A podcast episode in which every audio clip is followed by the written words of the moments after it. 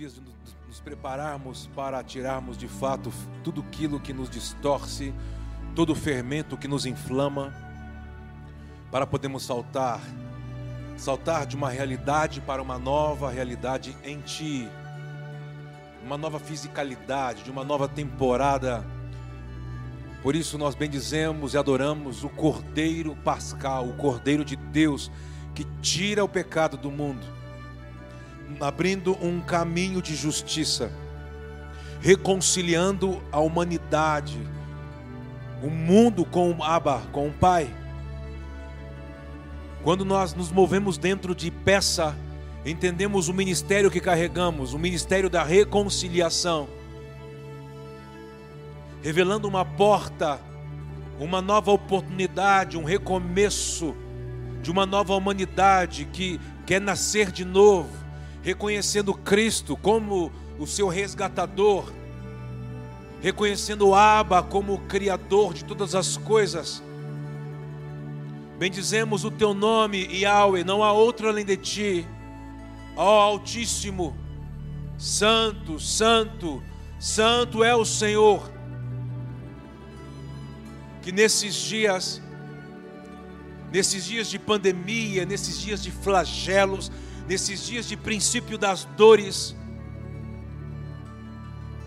Abra-se uma porta de misericórdia, de salvação, de cura, de restauração.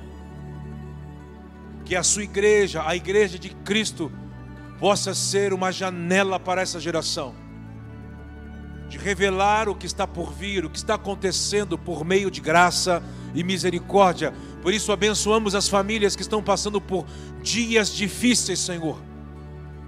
Sopra o teu espírito. Alcance as pessoas. Seja feita a sua vontade. Trazendo um tempo de cura, de restauração.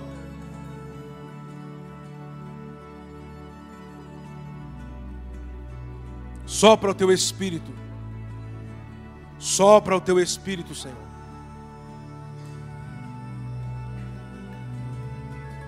alcance as famílias, seja com cura, seja com confortar o coração, fortalecer o coração. Tantas pessoas estão partindo, tantas pessoas o Senhor está recolhendo, mas acreditamos, Senhor, que nós cumprimos uma agenda, nós estamos dentro de um plano aqueles que o Senhor ainda tem um plano nessa terra, os cura, os visite onde estiverem agora, em um leito, em uma UTI, em um quarto de hospital, Senhor, uma clínica, o que seja. Seja feita a tua vontade, Adonai. Seja feita a tua vontade, Senhor. Nós só queremos que o Senhor encontre almas famintas por ti, corações quebrantados, espíritos compungidos, contritos. E com essa postura o Senhor não desprezará. Nós clamamos pela tua misericórdia nesses dias. Misericórdia para com aqueles que estão sendo afetados por tudo que está acontecendo, pela questão econômica, pela questão desta pandemia. Ó oh, Deus. Ó oh, Senhor, Senhor nosso. Boa noite, meu irmão. Boa noite, você que nos assiste. Seja bem-vindo a mais um encontro de fé. Nessas terças-feiras, onde nós nos reunimos em, em prol do nome do Senhor. Estar envolvido com coisas relacionadas aos planos celestiais. E nesses dias nós temos falado tanto sobre propósitos eternos, não é? Tentando é, gerar uma consciência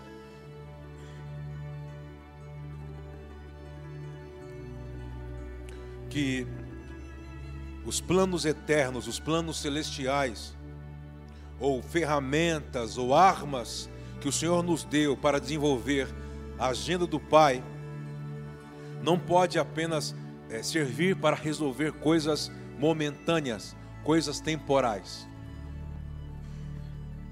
Aliás, nós acreditamos que essas questões temporais serão absorvidas, sugadas pelas coisas eternas. E tem, me, tem mexido comigo esses dias, dentro de tudo que a gente tem ministrado. Domingo ministramos um pouquinho sobre essa preparação para saltar, essa preparação é, dentro desse ciclo de, de Páscoa. Um texto que a gente lê bastante, falando sobre uma postura de vida. Vocês lembram? Quando falamos sobre alma farta, alma faminta, lemos esse versículo que diz assim, ó: a alma farta pisa, né, despreza o favo de mel. Mas para a alma faminta, todo amargo é doce. E a gente falou bastante domingo passado sobre o que Satanás plantou dentro do Éden. Domingo nós falamos bastante sobre essa sobre esta questão que a serpente conseguiu plantar no jardim do Éden, fazendo com que Adão ou Eva pudesse desejar uma árvore que sempre esteve lá. A árvore do conhecimento do bem e do mal. E a intenção de Satanás não era com que apenas Eva, ao comer do fruto proibido, pudesse estar uh, em uma postura que Satanás blefou. Porque de fato eles já eram o que Satanás estava blefando. Adão e Eva já ocupavam aquele lugar que ele propôs num blefe. Se você comer desse fruto, você vai ter essa postura, essa visão, essa sabedoria de julgar as coisas como Deus julga. Mas Deus nos colocou no jardim, no Éden, para, para julgar, para legislar. que estou querendo dizer é que ele conseguiu encontrar um lugar gerando orgulho. O orgulho ele sempre esteve presente após queda do homem. Quando falamos sobre essa palavra orgulho, por detrás dela ah, tem tantas coisas, a ganância, a falsa humildade, a ofensa. Às vezes, algumas pessoas estão dentro de uma postura de exigir justiça, porque talvez foram ofendidos, uh, injustiçados, mas na verdade é um orgulho ferido. Queria transicionar um pouquinho dentro disso hoje com vocês, porque ainda estamos dentro desse, desse ciclo de sacarmos o fermento. Temos sido, sido talvez até exaustivo nisso, mas é porque Páscoa, como é a primícia das festas, a mãe das festas, a principal, onde tudo se inicia, uma festa que Deus estabeleceu para poder entrar no mundo e dar fisicalidade a tantas coisas. Talvez nós precisamos nos debruçar melhor, não tendo ela apenas como algo ritualístico, e esse versículo cabe muito bem, porque, por exemplo, quando Eva e Adão comem do fruto, aquilo era um sinal. Que sinal? Para o próprio Deus.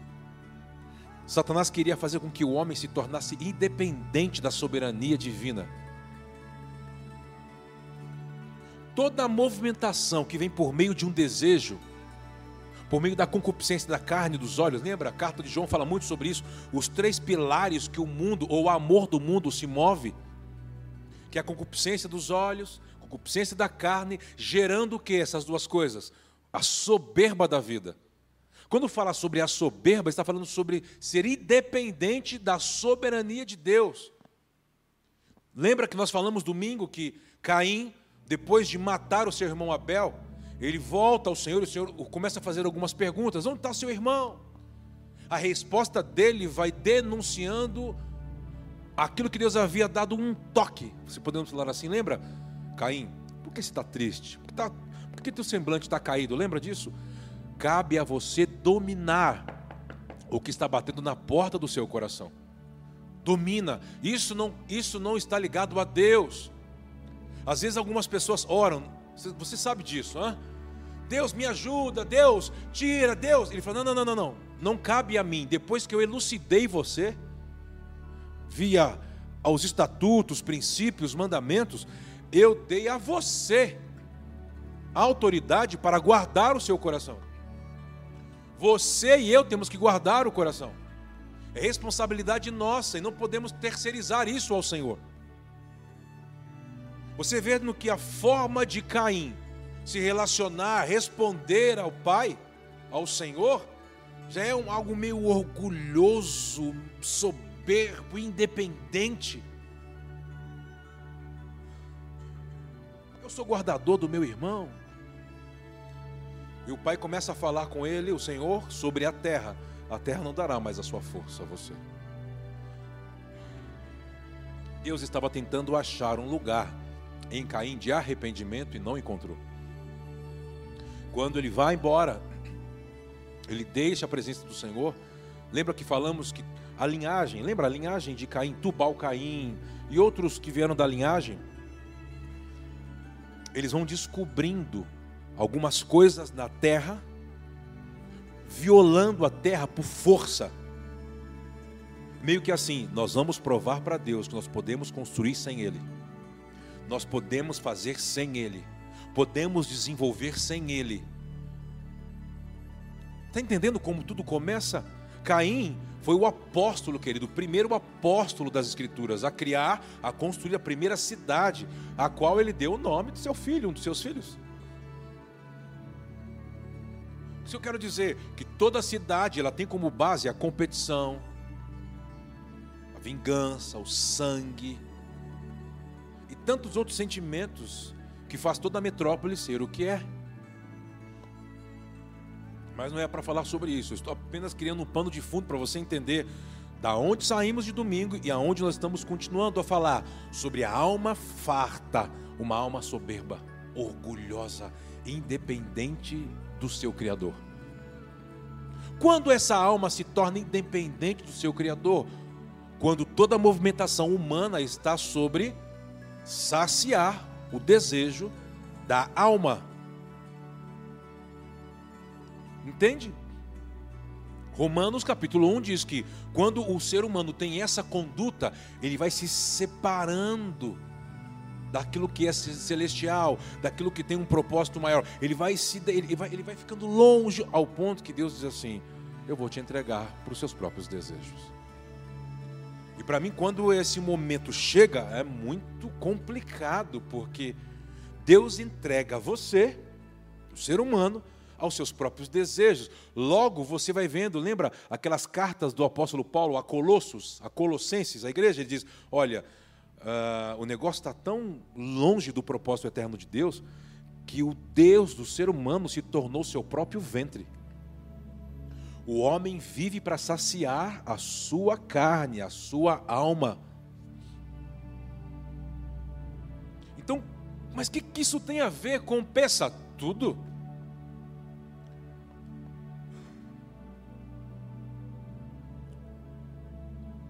A alma farta ela vai te inflamando de uma tal forma com esse fermento, que uma das coisas que vai gerando no seu interior, ou no interior dessas pessoas, dessas pessoas que carregam isso, a presunção, rebelião. A presunção é você se ver mais do que você é. Já viu pessoas assim? E a rebelião? A rebelião é sempre estar em um ambiente para enfraquecer o líder. O que o líder fala, a postura do líder. Lembra que falamos sobre isso? Quando alguns, alguns egípcios saíram com Israel na, no Peça, e na jornada, eles iam enfraquecendo a liderança de Arão e de Moisés, e por várias vezes Deus vinha é, é, é, punindo, né? vinha ferindo o povo por essa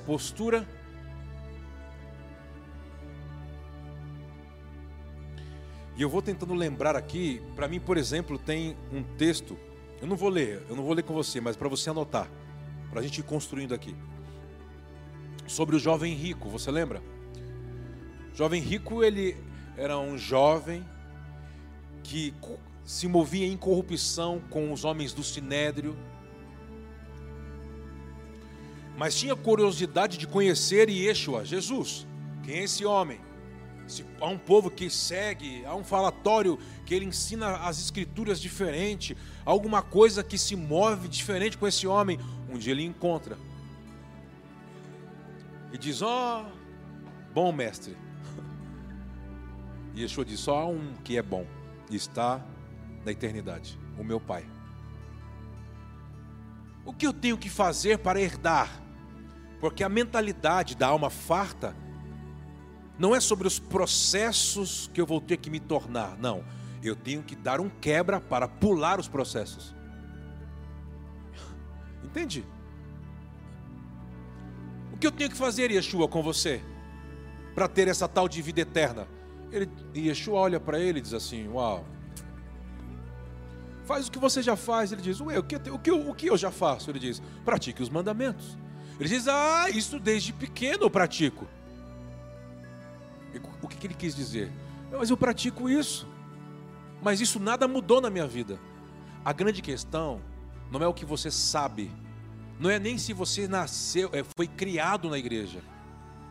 A questão é se você se encontrou com a vida que sustenta a igreja. A vida dos mandamentos, não a letra em si, não a lei em si que caduca sem o espírito da vida. Yeshua disse isso diversas vezes. Meu espírito é vida. Meu espírito é a palavra. Quando nós olhamos para esse diálogo, Yeshua solta essa e meio que está indo embora. E fica aquela coisa no ar. Então Yeshua pergunta para ele: Queres ser perfeito? Essa pergunta de querer ser perfeito não está ligado a você ser 100%, não tropeçar. Ele não quis dizer isso. Quer ser perfeito e Yeshua estava convidando aquela alma orgulhosa, inchada, inflada, a voltar à sua origem. Como? Yeshua estava dizendo: Eu quero te oferecer a comer da árvore da vida. Quando você se alimenta daquilo que é vida, você vai andar em dependência, em submissão, em rendição diante de Yahweh. Porque Romanos capítulo 8 diz que o teu espírito, o meu espírito, reconhecem a origem, o espírito do Pai, dizendo: Abba, como Aba é a primeira palavra que uma criança fala. Aba. Quando ela vai crescendo, quando ela vai aprendendo a desenvolver a sua audição, uma das primeiras palavras que a criança hebraica fala é Aba. Quando o meu espírito desperta, acorda, ele reconhece a fonte, a fonte do que? Da vida. E Yeshua ele reconhece a árvore da vida, o que vai me manter de pé, me faz ser eterno, é eu me render. Por isso que a humilhação, a rendição, o dedicar a vida, o se render, o se prostrar, é um fruto da onde? Da vida. Por isso que ele, quando ele ia falando sobre novo nascimento, sobre arrependimento, você sempre vai ver falar sobre um fruto de arrependimento. O fruto do arrependimento é o fruto que você carrega a vida. Eu abençoo você, queridos. Que não falte o fruto da vida. Que nesse peça você possa de verdade saltar de uma vida medíocre. O que é ser uma, ter uma vida medíocre? Não é ser abaixo da média, é ter a média, nada disso. A mediocridade é você tentar trazer o que é o dono da vida, condicioná-lo apenas à sua realidade de vida. Paulo diz: você se torna ou se faz o homem a pessoa mais miserável de toda a terra. Por isso que coisas eternas suga as coisas que são temporais. Páscoa para mim é coisas eternas, coisas celestiais, tomando forma e entrando nas temporais e as sugando. O apóstolo Paulo diz que quando nos encontrarmos nos ares com o dono da vida,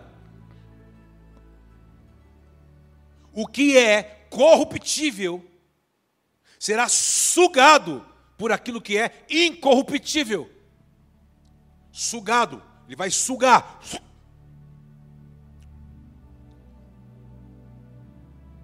O que é tirar o fermento? É aquilo que é vida sugar o que é morte. É mais ou menos se nós entrarmos em um ambiente, em um espaço que está com as suas luzes apagadas, escura, tudo escuro. Quando você bate a mão no interruptor, o acender das luzes não é que dissipa as trevas. Quando você acende as luzes, as luzes suga as trevas. O que é Páscoa? É a luz eliminando as trevas, de ela operar na sua vida, afetar a sua casa, afetar a sua família, que a sua casa tenha luz no domingo de Páscoa, o que acontece? O, ai, nasce o sol da justiça, fazendo o quê? Sugando as trevas que habitava sobre os homens desde a queda. Lembra que nós lemos, uh, vamos ler de novo? 1 Coríntios 15, 45. Não é isso? Sobre essa transição 1 Coríntios, capítulo 15, versículo 45. Olha aí que está na, sua tela. Assim está também escrito. O primeiro homem, Adão, foi feito o quê? Alma vivente. O último Adão, em espírito vivificante. Então preste atenção. O apóstolo Paulo está falando sobre a transição, a Páscoa. Deixa eu lá para cá, né? A Páscoa é um corte, é uma cisão. A circuncisão no coração é a Páscoa cortando o freio, o que te freia, o que te faz olhar para trás o que te faz andar em culpa, em acusação. A Páscoa é fazendo uma cisão entre o seu passado e o futuro que te espera. Salte para aquilo que está te chamando, querido. Há um propósito celestial com você. Há um plano. E quando você se render ao plano, não te faltará recurso e sabedoria para desenvolver o plano para dar fisicalidade ao plano celestial. Nós abençoamos você nessa Páscoa. Essa transição é muito interessante. Eu quero ler com você um texto que está em Mateus 16. Vamos ler. Evangelho de Mateus, capítulo 16. É tanta coisa que acontece nesse texto, né? Tanta coisa rica mas eu quero ler apenas uma parte. Eu queria ler tudo, mas não posso.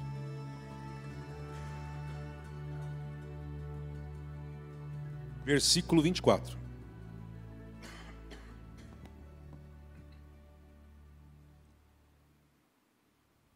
Você vai vendo que depois que aconteceu tanta coisa, né?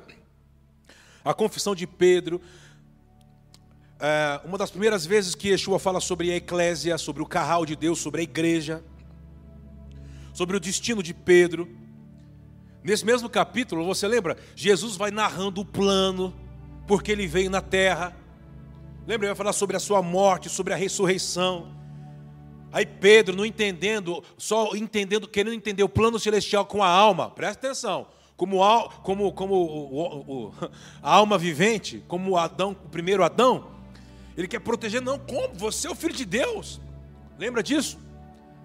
Ele tinha, ele tinha na ideia dele aquela loucura dos elotes. Não abria mão daquela ideia de jeito nenhum. Cheio do fermento farisaico. Rapaz. Depois de toda essa narração do plano, ele continua narrando.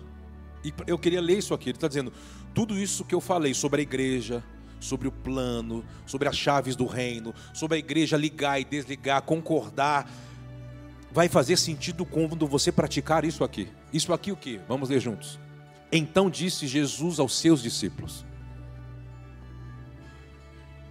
Se alguém quer vir após mim, não é mais vir a mim, vinde a mim, não, já passou, é Páscoa.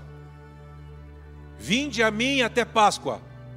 Após mim você atravessou a Páscoa, entendeu Páscoa. Se alguém quer vir após mim, passe pela Páscoa, negue-se a si mesmo, abra mão da sua ideologia e da sua filosofia. Abra mão da forma que você aprendeu a conduzir a sua vida. Abra mão. Negue-se a si mesmo. Deixa eu volta lá, não terminei. Negue-se a si mesmo. Tome a sua cruz quando ele falou de cruz para Pedro, Pedro falou: Não, que cruz, rapaz. Eu quero é esperar o Messias. E se chegou a hora, nós vamos destronar todo mundo. Não, tome a sua cruz, espere o tempo. Morra a cada dia. Tem uma causa para morrer. E não uma causa zelote, a causa do reino. Me copie. E depois, me siga. Deixe o pó da minha jornada cobrir você. Deixa eu tornar vocês um discípulo. Versículo 25. Aí ele continua, olha, olha o que ele continua dizendo: Pois quem quiser salvar a sua vida, abra mão dela, perdê-la, abra mão dessa vida. Mas quem perder a sua vida por amor de mim, você encontra você vai encontrar sentido. Quantas pessoas vocês conhecem que parece que ela não tem sentido? E por não ter sentido, quer ficar trancado em um quarto. Não tem força para levantar, não tem visão do amanhã. Porque a sua vida não tem sentido. Então o que, que elas falam? Eu quero deixar essa vida. Está entendendo? O que ele está dizendo? 26. Pois, que aproveita o homem se ganhar o mundo inteiro e perder a sua vida? O que, que ele está dizendo? O homem conduzir a sua vida pela concupiscência dos olhos, o fermento do mundo, a postura que o mundo tem. Quanto mais tem, mais quer. O que aproveita o homem se ganhar o mundo inteiro e perder a sua vida? O que dará o homem em troca da sua vida? Olha o que ele está falando.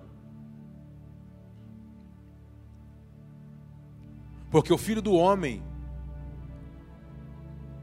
há de vir em glória, ou na glória de seu Pai, com seus anjos. Olha o que Yeshua está dizendo, ele está ele está narrando o plano. E então retribuirá a cada um segundo as suas obras. Mas que obras? Tomar a cruz, negar a si mesmo, fazer discípulos, os ensinando a guardar tudo o que eu os ensinei. 28.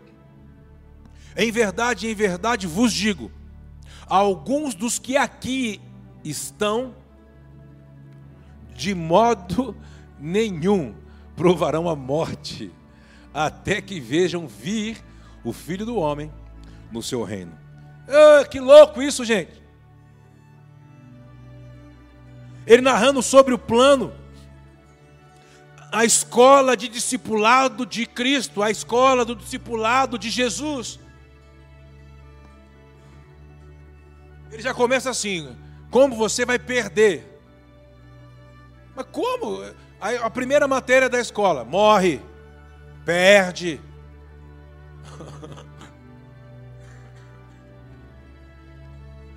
Para mim isso é demais, porque isso é Páscoa, é você entender a transição. Quando ele fala assim, o que o homem vai ter? O que ele pode dar? Ei, o jovem rico queria dar, queria comprar. E Yeshua falou para ele assim: Você quer ser perfeito? Você lembra? Vende tudo que você tem. Come da árvore da vida, para você entender que quem te sustenta é uma palavra, não é as coisas que você tem. Come da árvore da vida.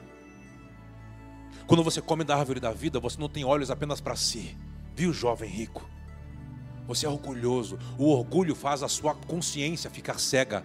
Apaga a consciência que nasceu na luz. Porque o orgulho é um sinal que você se tornou independente da vida de Deus. Você não quer perder a sua vida, você quer arrebanhar mais vidas. Você é um lobo voraz. O que Yeshua veio fazer?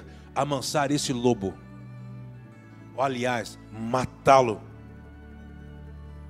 Mas quem que tem que ser o líder no meio dos lobos? Os cordeiros. A geração dos cordeiros. Por isso que ele diz: Viva como eu vivo, me copie. Negue-se a si. Eu neguei a vida que eu tinha antes de vir para cá. Preste atenção nas orações que Jesus fazia ao Pai. Devolve a glória que eu tinha antes de tudo isso contigo, Pai. Me glorifica, Pai. O que, que, que o que, que ele estava querendo dizer? Ele negou. Ele tomou a forma da obra como um cordeiro mudo. O cordeiro foi entregue antes da fundação do mundo. A primeira festa que se iniciou foi peça. Antes da fundação do mundo se iniciou Páscoa, porque o cordeiro foi entregue antes que tudo viesse a existir. Então ele está falando esse papo de louco. É louco, mas é Páscoa. Páscoa só para louco. Ah, dá um glória aí. Tira uma foto que você está me assistindo, que você está me ouvindo. Escreve isso na tela. Marca a, a expansão. A, os pastores, amigos seus, religiosos, mortos na religião. Marca eles. Faz vídeo. Dispara. Porque tem gente preocupado mais com a liturgia praticando coisas equivocadas, misturando a fé, o fermento. Deixa eu ficar quieto. Os caras fazendo uma mistura com lei judaica, com judaísmo. Vem ser livre disso, está trazendo tudo para dentro. E na Páscoa, o ovo cozido, o pé da galinha, ah, pá, uma mistura sendo gentil. É uma loucura isso. Mas não é. Vamos, vamos fazer um ruim só disso, hein? Vai bombar. Vamos espremer até sair o carnegão. Sabe o carnegão? Aquele, aquele negócio que era legal? O tal do furunco. É. Vai pra lá, furunco. Sai fora, rapaz. Espera, te toma minha água, irmão. Nesse tempo você vai, você vai pensando, né? O jovem rico estava sendo convidado a sair de uma realidade de aparência para entrar na realidade da vida. Negue isso. Vende isso. Aí você pode pensar assim: vai vender para quem? Para o próprio Yeshua. Yeshua estava negociando com ele.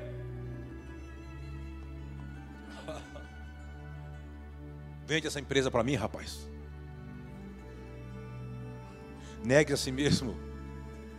Vai praticar tzedakah, que você oprime as viúvas, você se esqueceu delas. Você usa os estrangeiros para trabalhar para você, para te dar mais riqueza, sendo que você tinha que legislar sobre eles, praticando a lei, misericórdia, perdão. Você tinha que libertar eles no jubileu. Está roubando o salário do jornaleiro, sabe aquela coisa? E Yeshua estava dizendo: pratique de verdade. Você só sabe, você não vive. Você só tem a letra, mas não tem a vida. Ei, qual outro personagem? Vamos lá, vamos pensar comigo. Que Yeshua fez um convite. Que ele sabia muito sobre a lei. Hã? Ele sabia até sobre as profecias. Mas não tinha vida. Lembra quem foi? O mestre da lei. Hã? Que tinha todas as experiências que ele teve foi debaixo de uma realidade de uma árvore, uma árvore doentia, uma árvore que já tinha perdido a sua expressão. Quando as pessoas vêm falar para ele assim: Ei, ei, nós encontramos o Messias que você nos ensinou. Ele falou assim: Messias? É aquele que Moisés profetizou, todos os profetas, nós a encontramos. Aí ele pergunta assim: aonde? Ah, ele diz que é de Nazaré. De Nazaré pode vir alguma coisa boa. Ó, orgulho, alma farta. Lembra dele? Já lembrou o nome dele? Não, não pode ser. Imagina ele. Que não vem? Eu estudo, eu sei, eu ensino. Não, vem aqui, então nós vamos marcar o encontro. O, o que é o encontro? O que é o encontro? O Moed. O que é o encontro? Páscoa. Mas que encontro? O encontro da vida com a morte. O encontro do dono da vida com a morte. Quando encontra, ei, quando a vida encontra com a morte, a vida suga a morte. Quando Yeshua foi encontrar com esse homem, você lembra o que aconteceu? Acho que aquele homem deu uma olhada em Yeshua e falou assim: não é possível, não, não, não, não, não, não. não a Bíblia, as Escrituras não está falando desse tipo de gente. Preste atenção, como você pode estar inflamado pela religião, por feridas, por ofensa, e você está interpretando, tendo imaginações equivocadas do plano eterno de Deus, da igreja de Cristo do que é viver a bênção de Deus. Tudo está distorcido. Quando aquele homem olhou o que ele ensinava, o que ele estudou, não era aquilo que ele tinha dentro dele. O que é Páscoa? Deus quebrando toda a religiosidade, toda a tradição do nosso interior, nos abrindo um caminho de misericórdia, dizendo assim: vamos recomeçar, vamos começar de novo. Você está aqui, diga amém, vamos comigo. Isso é peça, isso é saltar, ter coragem de largar a sua vida de coisas até que para você era certo, mas dentro da conduta que Deus está te chamando, tá, Ele está tá, tá condenando tudo, talvez. Quando ele cumprimenta o homem, irmãos, você viu a resposta que aquele homem deu para Yeshua? De onde você me conhece? Olha, irmãos, você me conhece da onde? Aí Yeshua diz assim: É, você é um bom israelita. E Yeshua nem disse outra coisa. É um bom, é um bom homem, né? É justo diante das pessoas, né? Gosta de construir uma reputação diante das pessoas. Ah, você é um bom homem. Onde você me conhece? Aí ele soltou. Escuta essa. Eu te vi. Você me viu aonde? Onde? Eu te vi. Antes que ele te chamasse, eu te vi debaixo. Da onde, irmão? É, isso aí. Debaixo da figueira. Só foi uma palavra, uma palavra de vida desmonta o orgulho. Uma palavra de vida desmonta a morte. Uma palavra de vida desmonta a ofensa. Desmonta o orgulho, a alma farta. Desmonta. É uma palavra. Uma palavra desmontou. Ele se rendeu. De alma farta se tornou o quê? Uma alma faminta. Por quê? Porque ele provou e reconheceu a árvore da vida ele se rende, meu Senhor. Aí Yeshua, aí Yeshua enfiou a espada até o cabo, né, irmão? Você sabe como é que funciona, né, irmão? Só porque te disse. ah, irmãos, os historiadores dizem tantas coisas, né? Que essa palavra remeteu ele quando ele estava para ser morto, junto com aquela geração de Yeshua, quando eram recém-nascidos foram levados pelos seus pais a um lugar, uns ao deserto, uns ao Egito. E diz que é o lugar que a sua mãe o levou, colocou debaixo da figueira. Era um segredo familiar. Ninguém precisava saber, ninguém tinha que saber. Mas a palavra da vida, aonde? Hã? Dos seus primeiros dias na terra. Depois toda a movimentação desse rabino da letra, sempre foi debaixo das árvores. Era uma conduta dos rabinos ensinar a Torá debaixo das árvores. Os arpistas, salmistas tocarem debaixo das árvores. Os encontros para adorar a deuses ou ao próprio Deus debaixo das árvores. O que Yeshua estava dizendo? Chegou a hora de você saltar. Da figueira que não se movimenta, acabou, se esgotou. Para a videira verdadeira, para a árvore da vida que vai trazer vida. E chegará um dia que você não se tratará mais só de você. Olha que Yeshua estava dizendo para ele. Eu estou falando uma palavra sobre você, dos teus primeiros dias na terra, o que te trouxe até aqui. Mas chegará um dia que você vai passar por mim, após mim, é Páscoa, você vai saltar, você verá os céus abertos sobre a minha cabeça e anjos. Do que ele estava dizendo, você se tornará a igreja. Você vai entender a vida orgânica você vai deixar de entender só a tinta no papel e vai entender o que está por detrás disso. É uma vida. Eu abençoo você. Tem pessoas que foram criadas na igreja e não nasceram até hoje. Tem pessoas que só sabem histórias. Ou esta é a geração que mais sabe, aliás. Na internet todo mundo é pastor. Hoje todo mundo é voz. Todo mundo é pregador todo mundo se tornou mestre, todo mundo é rabino, todo mundo tem alguma coisa para falar. Poucos têm uma, uma vida para demonstrar. Demonstre vida. Guarde a vida que Ele te deu. Está entendendo o que Ele disse agora? Entende? Se você decidir perder essa vida, negar a si, eu vou, eu vou permitir você achar a minha vida e você vai viver a minha vida nos seus dias. Por isso que você não tem vida. Quando as pessoas começam a falar com a boca cheia, inflamada com a sua alma, eu decido, eu faço. Perigoso o caminho que você está indo, porque você não tem vida. Nós perdemos a vida que nós tínhamos na queda de Adão e ganhamos uma nova vida no último Adão a vida dele. Então nós não podemos perder essa vida. Temos que administrar a vida que ele nos emprestou. Eu abençoo você. Seja bem-vindo ao ciclo de Páscoa.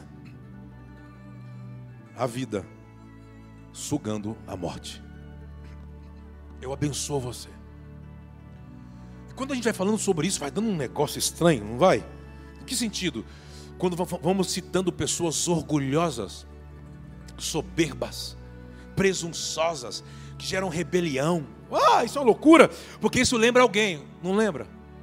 Vamos ler? É meio, é meio, é meio, é meio perigoso. Antes de falar de alguém, que eu vou falar daqui a pouco, eu lembrei de outro alguém. de Elias. E, e eu lembro da expressão, presta atenção aí. Depois que ele, cara, depois que ele já tinha feito cair fogo do céu, lembra dessa história? Matado os 400 profetas de Abraão. Lembra de Baal, aquelas coisas todas? Aí ele é ameaçado por alguém, lembra? E foge. Aí quer deitar, deita, quer morrer. Aí vem o anjo, acorda, lembra do anjo? Esse anjo é muito legal, mas não é dia dele hoje não. Ele só acordou, falou: come. Já que você decidiu viver pelo desejo, para fugir do propósito, então eu vou te alimentar para entregar você para o seu desejo. Aí ele comia, queria comer meio que deitado, sabe aquelas preguiças? Não, só pode comer de pé. Levanta, come e bebe, já que você decidiu. A jornada é longa. Fala comigo assim, você que está me assistindo, vai colocar aí. Deus usa o tempo para vencer o orgulho dos homens. Não, de novo, vai. Deus usa o tempo como um juiz para julgar o orgulho dos homens, para vencer a alma farta dos homens. O cara andou 40 dias, 40 noites. 40 dias, 40 noites. Quando chegou lá, diz que ele entrou no monte de Deus. Lembra no monte de Deus? Lembra desse monte? Depois estuda o Oreb. O que aconteceu nesse monte? Ele foi nesse monte. Aí lembra? Veio umas perguntas no primeiro, no primeiro tempo, na primeira etapa. Que você está fazendo aqui? Lembra a resposta dele? Olha a resposta da alma, da alma farta. Só eu fiquei. Só tem eu. Por isso que eu tive que fugir. Você foi comigo naqueles três anos e seis meses que não choveu, que teve aquela pandemia, aquela crise. Mas agora parece que eu não sei. Aí a voz deixou de perguntar, falou assim: "Vamos deixar ele respirar". Eu acho que ele tá, acho que o sol queimou os neurônios dele nesse deserto, nesse caminho de desejo. Vamos dar um tempo. Vamos voltar daqui a alguns dias. Passa alguns dias, aí vem o terremoto. E como ele sabia que no meio do terremoto se movimentava o próprio Deus com ele, então ele veio e diz: "E Deus não estava no terremoto". Passou, aí veio o vento forte que fendia tudo, porque era uma movimentação que Elias se movia, se movimentava com o poder de Deus. E Deus não estava no vento forte. Mas e o fogo? Ah, o fogo que falou com alguém naquele mesmo lugar, por meio de uma sarça que não se consumiu. O mesmo fogo, ele sai. Mas a sarça não falou dessa vez. O fogo não tinha ninguém lá por trás dele. E aí veio uma mudança. Elias. Elias. Diz que veio um vento fraquinho. Algumas, algumas versões bíblicas diz que veio um cício. Um cício, aquele negócio bem. Uma bonança. Não era mais no barulho, não era mais no fogo, não era mais no terremoto. Alguma coisa havia mudado.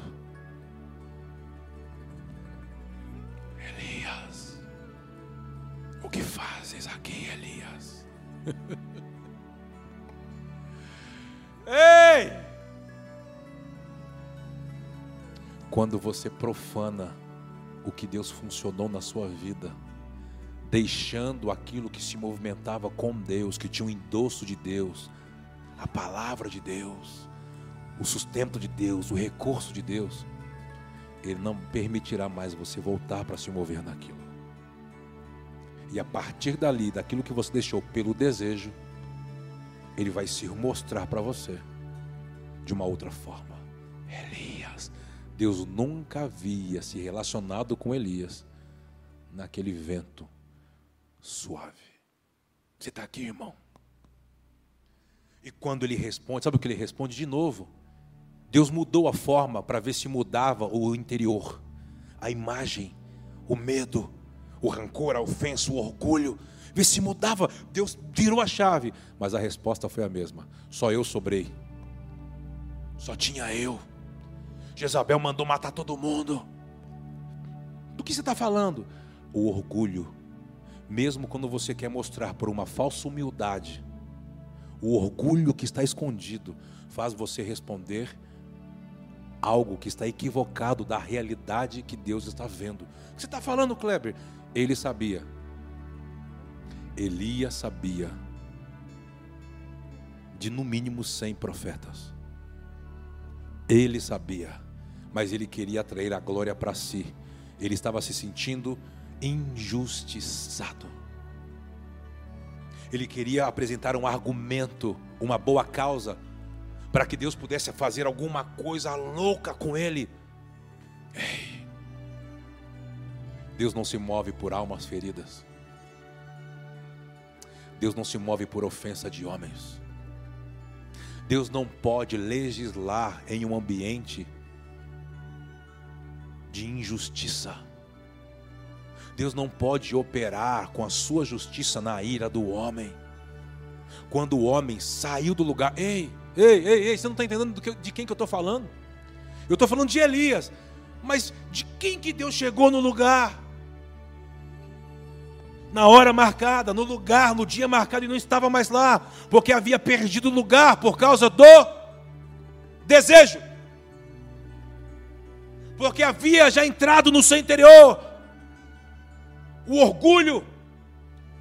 Lembra que Deus pergunta: Onde está você, Adão? Não foi a mesma pergunta para Elias? Ah, irmão, querido, amado. Parece que a, a história sempre se repete com a humanidade. Você está percebendo? Onde estás, Adão? Cadê você, Elias? Onde você está, Elias? Você está fazendo aqui? Qual foi a resposta de Adão no Éden? Eu tive medo quando ouvi a sua voz e os seus passos. Medo? É, porque eu, eu, eu tive medo, vergonha, culpa, porque eu estou nu. Você está nu? Mas quem te disse se só eu converso com você? Quem te disse, Elias, que só tem há sete mil Elias que não se renderam? Há sete mil homens que zelam, que zelam pelo plano. Há um remanescente que você não sabe, Elias. O orgulho vai fazendo com que a gente só olhe para nós, para o nosso problema, para a nossa casa. Ei! O orgulho cegou uma consciência de propósito. O peça é nós nos arrependemos, nos rendendo, nos humilhando e falando: Senhor, acende a luz, tire da nossa vida, do que nos rodeia as trevas, aquilo que imperceptivelmente, sabe, imperce, sabe bem, é bem perceptível, vai, to, vai tornando a nossa alma que deveria estar contrita, quebrantada, farta, orgulhosa, presunçosa, soberba. Pai, nós queremos nos tornar. Nos tornar o quê? Como tudo iniciou. Em Cristo. Ressuscitado nos dando uma nova oportunidade, reconciliando o mundo contigo, Senhor. Perdoa-nos. Quantas vezes temos uma postura de alma farta? Isso às vezes não somente contigo, mas com pessoas que amamos, com pessoas que convivemos. Tem misericórdia de nós, Adonai. Nós pedimos em nome de Cristo Jesus. Se o orgulho nos faz perder a consciência de propósito, restaura a consciência do propósito, Senhor. Nós nos comprometemos contigo dessa Páscoa, nessa porta que se abre. Nós não vamos voltar atrás. Não vamos nos deixar ser roubados pelo orgulho. nos dá mais uma chance, por favor. Em nome de Yeshua. Diga amém. Eu tenho algumas coisas fortes para comentar aqui com você, ainda para construir com você. Eu acho que até aqui nós estamos compreendendo claramente sobre a postura a ser tomada, a postura correta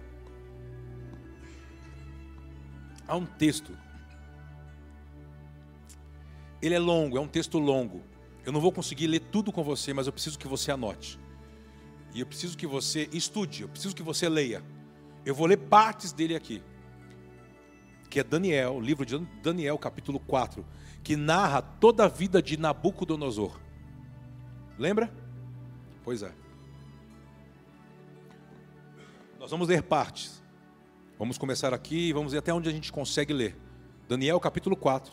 Depois nós vamos pular para um outro texto que muitas pessoas confundem. E é um, é um erro grotesco de interpretação de texto. Vamos ler juntos?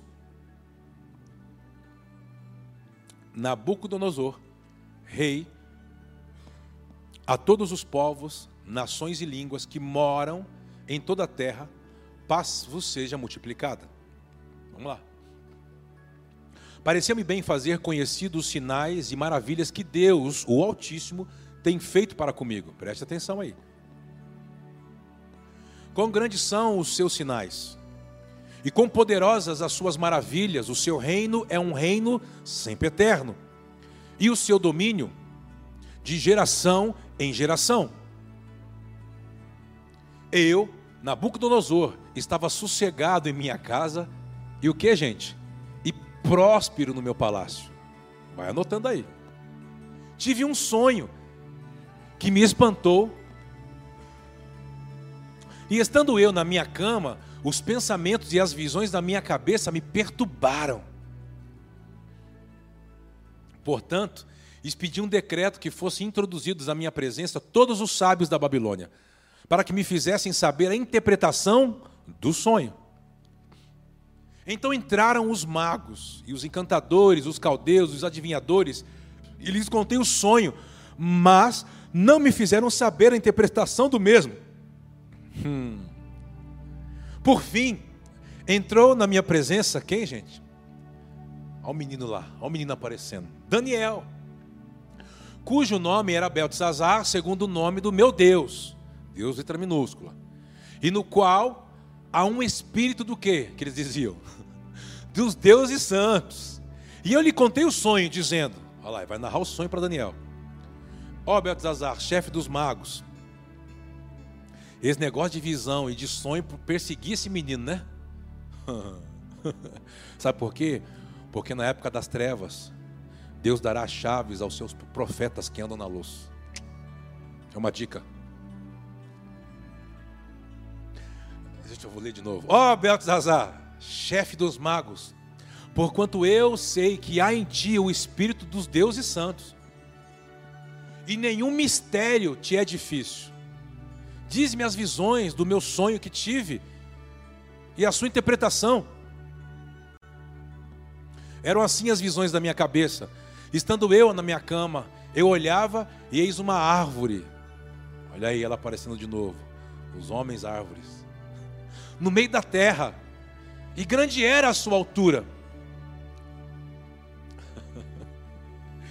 Crescia a árvore e se fazia forte de maneira que a sua altura chegava até o céu e era vista até os confins da terra.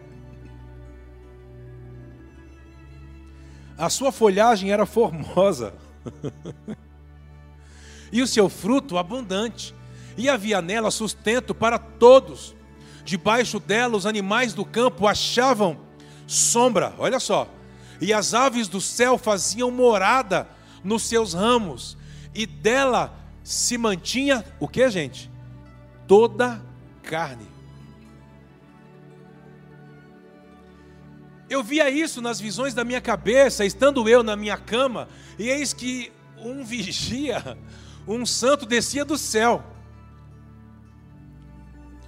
Ele clamou em alta voz e disse assim: Derrubai a árvore e cortai-lhe os ramos, sacudi as suas folhas e espalhai o seu fruto Afugente-se os animais de debaixo dela e as aves dos seus ramos. Contudo, deixai na terra o tronco, com as suas raízes, numa cinta de ferro e de bronze, no meio da terra, relva do campo. Olha, anota e grifa esse versículo. E seja molhado do orvalho do céu, e seja a sua porção com os animais na erva da terra. Seja mudada a sua mente, grava aí, seja mudada a sua mente, para que não seja mais de homem, e lhe seja dada a mente de hum, animal, e passem sobre ele, quanto tempo? Sete tempos.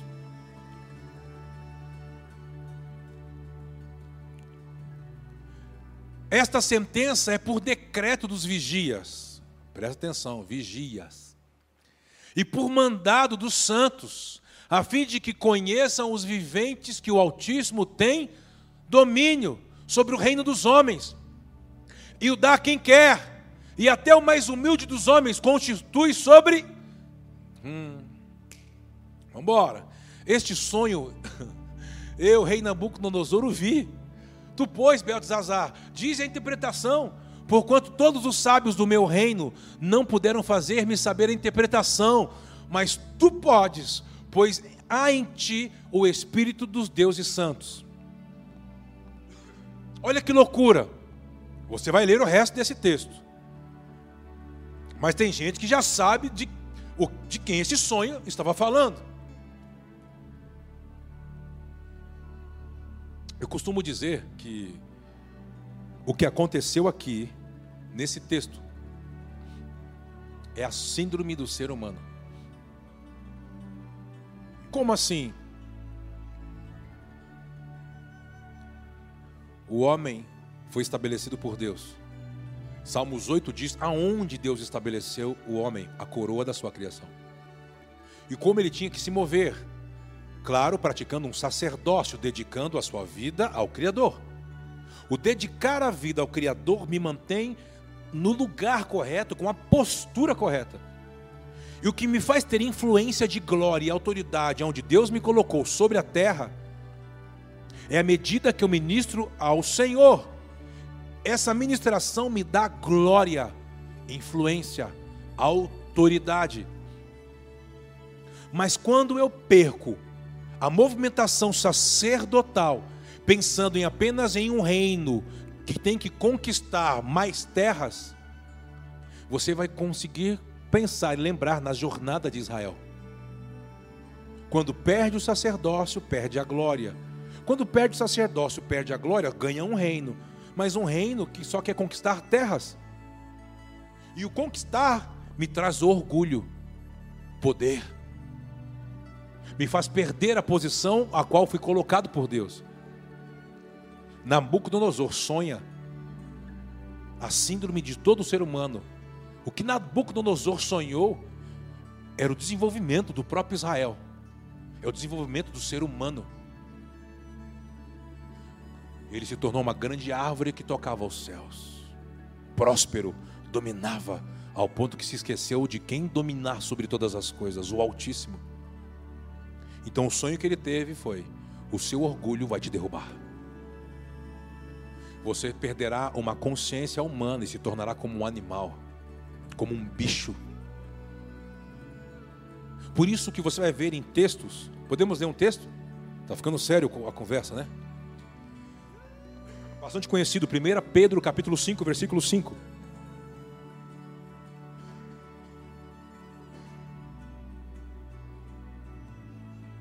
Primeira Pedro capítulo 5, versículo 5 diz assim: Semelhantemente, vós, os mais moços,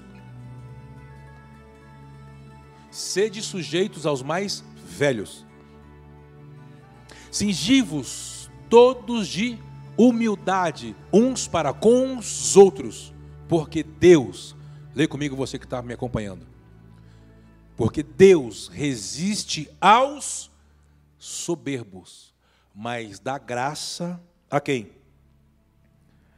Aos humildes. Vamos ler um outro texto no gatilho aí, na sequência? Tiago, capítulo 4, do versículo 6 ó, ao 17. Vamos aproveitar. Todavia, da maior graça, portanto, diz Deus, resiste aos soberbos, dá, porém, graça aos humildes. Vamos embora. Sujeitai-vos, pois, a Deus. Como que você vence as batalhas, as guerras? Eu vejo, eu vejo algo equivocado rolando aí. Sujeite-se a Deus, sujeite-se ao plano, se rende ao plano, pratique um sacerdócio coma, da maneira correta. Aí você vai criar uma resistência ao diabo e ele vai fugir de você. Bora, bora, bora, bora, bora. Chegai-vos para Deus e ele se chegará para vós. Limpai as mãos, pecadores, e vós de espírito, o quê? Vacilante, purificai os corações. O que é um espírito vacilante? Hum, bora, depois eu lhe explico. Bora, bora, bora, bora. Senti as vossas misérias. Hum. Lamentai e chorai. Tornem-se o vosso riso em e a vossa alegria, hein? Do que, que ele está dizendo? Um tempo de quebrantamento. Esse tempo que estamos vivendo. É esse tempo que ele está falando. Bora, vamos andar. Humilhai-vos perante o Senhor, e Ele vos. Mas as pessoas usam esse versículo para tri... o evangelho triunfalista. Não é isso que ele está falando. Se humilha, pratica da maneira correta, e você se tornará um farol como Daniel para Nabucodonosor e a sua geração. Se humilha, se quebranta, pratique um sacerdócio de dedicação da vida e você se tornará uma referência. Bora. Irmãos, não faleis mal uns dos outros. Quem fala mal de um irmão e julga seu irmão, fala mal da lei e julga a lei. Ora, se julgas a lei, não és observador da lei, mas é o que? Você tomou um lugar que não é seu, isso tem o um nome, presunção. Você se tornou juiz. Você conhece pessoas assim?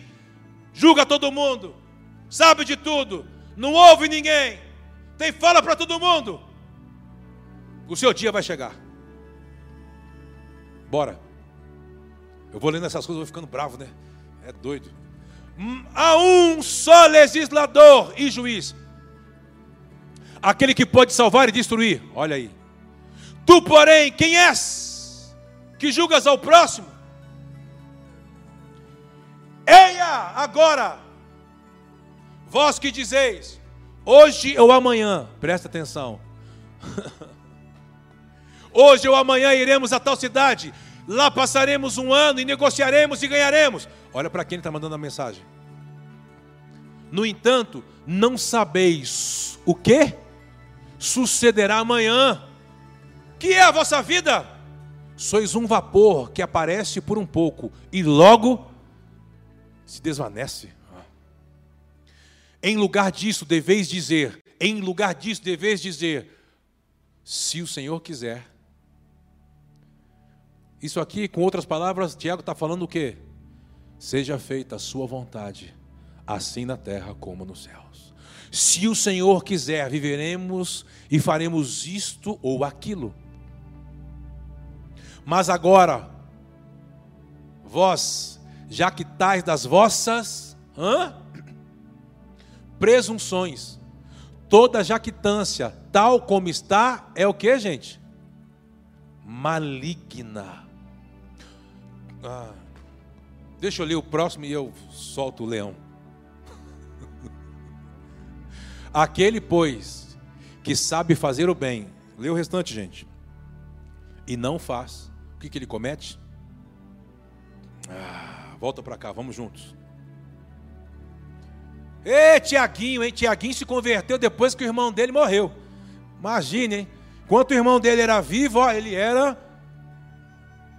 Mas depois que, que veio a Páscoa, entendeu?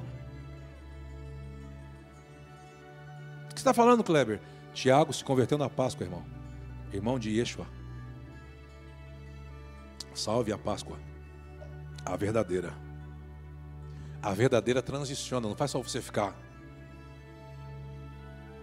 com duas orelhinhas, botando um ovinho. Sai pra lá, jacaré. Ei, é muito mais real e mais sério. Nabucodonosor passou sete tempos. Deus o resistiu pela sua soberba,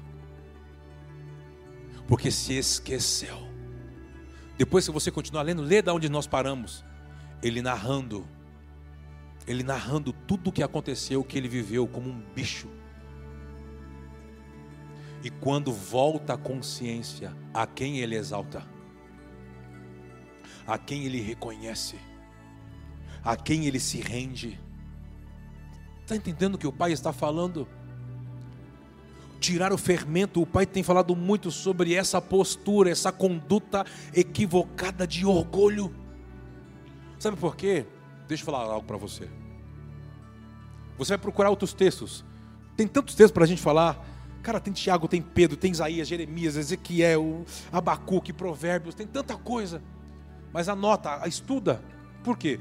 Porque esse sentimento de orgulho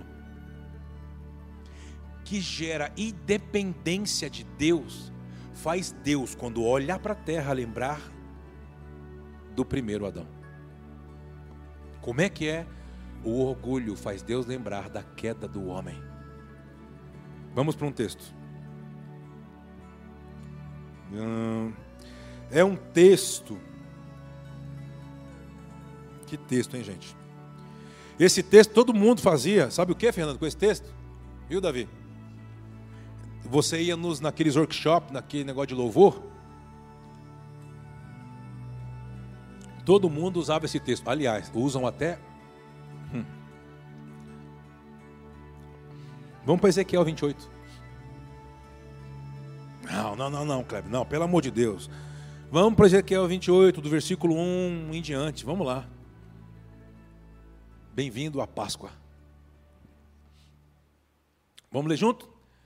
De novo veio a mim a palavra do Senhor dizendo: Esse culto de hoje é só para quem é sedento, alma, alma faminta pela palavra. Os alma fata odeia esse tipo de reunião. Corre, foge.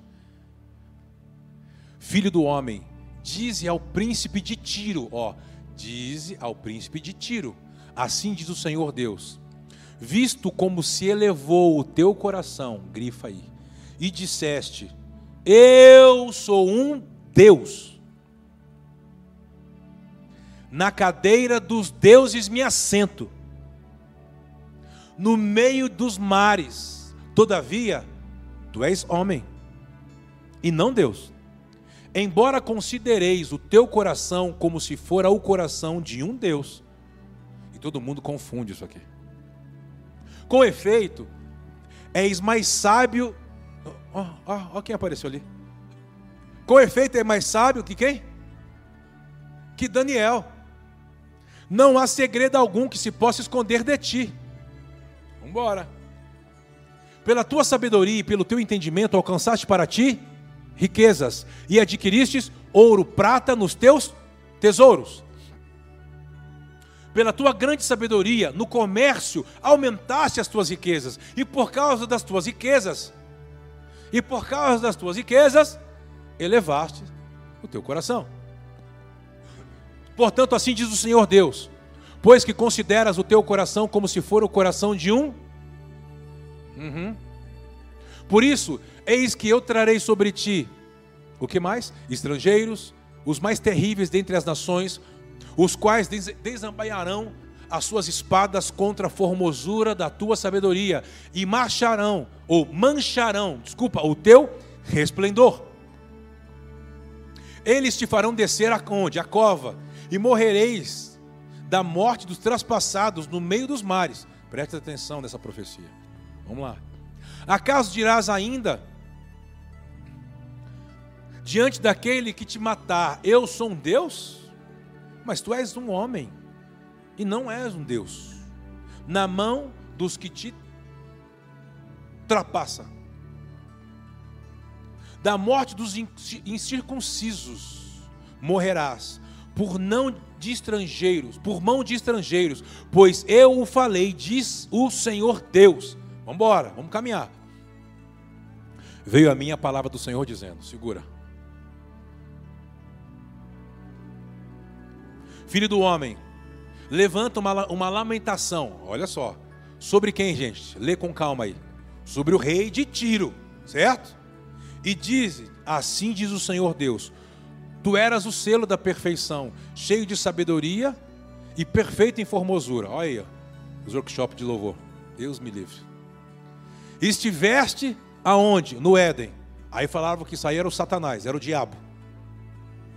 E me fala quando é que o diabo estava no Éden. Estiveste no Éden, jardim de Deus, cobriaste do que? De toda pedra preciosa, a cornalina, o topázio, o ônix, a crisólita, o berilo, o jaspe, a safira, a granada, a esmeralda e o ouro. Em ti se faziam os teus tambores e os teus pífaros no dia em que foste criado, foram o quê? Preparados. Aí fala que é o diabo. Mas vamos continuar lendo. Você vai tirar esse diabo desse, desse texto hoje, mas ah, vai. Tu vai tirar. Eu te coloquei com querubim da guarda. Estiveste sobre o monte santo de Deus, andaste no meio das pedras afogueadas Perfeito eras nos teus caminhos, desde o dia em que foste criado, até que em ti achou-se iniquidade. Pela abundância do teu comércio, o teu coração se encheu de violência, preste atenção, e pecaste pelo que te lancei profanado fora do monte de Deus. E o querubim da guarda te expulsou, do meio das pedras afogueadas. Elevou-se o teu coração por causa da tua formosura, Corrompeste a tua sabedoria por causa do teu resplendor. Por terra te lancei, diante dos reis te pus, para que te contemple. Pela multidão das tuas iniquidades, na injustiça do teu comércio, profanaste os teus santuários.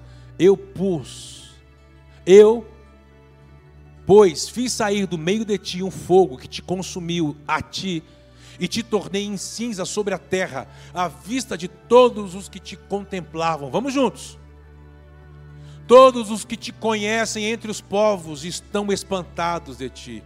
Chegaste a um fim horrível e não mais existirá o quê? Por todo sempre. Lê mais um, já foi.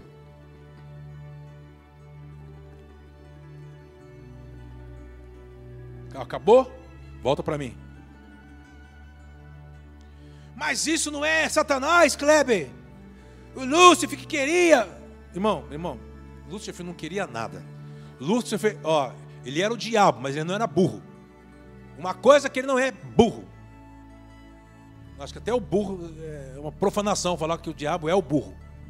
Porque o jumento entrou com Cristo, foi muito sábio. Perto da Páscoa, mas deixa para lá. Como ele não queria o lugar de Deus? Querido, Satanás, ele sabe que não pode sustentar o pilar de toda a criação. Só o Criador pode sustentar as coisas que ele mesmo criou. Satanás não pode sustentar. Então ele nunca quis esse lugar que falaram. O problema dele era comigo e com você. O problema dele era Salmos 8. Ponto. Do que está dizendo? Deus está relacionando a forma de conduta da vida desse rei, desse lugar de Tiro, como Adão. Porque todo homem que é orgulhoso, alma farta, lembra Deus de Adão. Então toda a movimentação do que Deus está narrando por meio de uma profecia, está falando de um homem que Deus colocou como um guardião de uma prática sacerdotal, cultivando a terra guardando o lugar que Deus havia dado. Sabe que o Pai está falando para nós nesses tempos? Guarde o teu coração. Cabe você guardar o seu interior. Mude a postura. Mas eu não sou orgulhoso. Às vezes a prática de que temos de não perdoar e querer a punição de alguém, e quando vai falar de perdão, você diz: Eu não sou Deus, eu não tenho que perdoar. É um orgulho disfarçado. O orgulho, ele engana, ele cega, ele revela uma falsa humildade. Sabia? Ele revela um espírito de comisseração. Ele distorce as visões, faz você perder a consciência de propósito, destino. Ei, não perca o lugar, a posição que o Pai te colocou que você possa usar essa expressão, sabe, esses dias de peça para resgatar, para se arrepender, para saltar de fato para uma proposta que Deus está nos trazendo. Eu abençoo você para isso. A palavra que Deus vem trazer em ciclo de peças sobre isso, ei, isso tem que nos impactar, isso tem que gerar luz.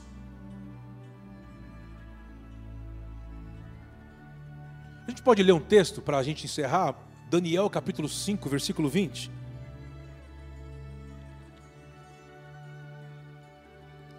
Daniel 5, 20.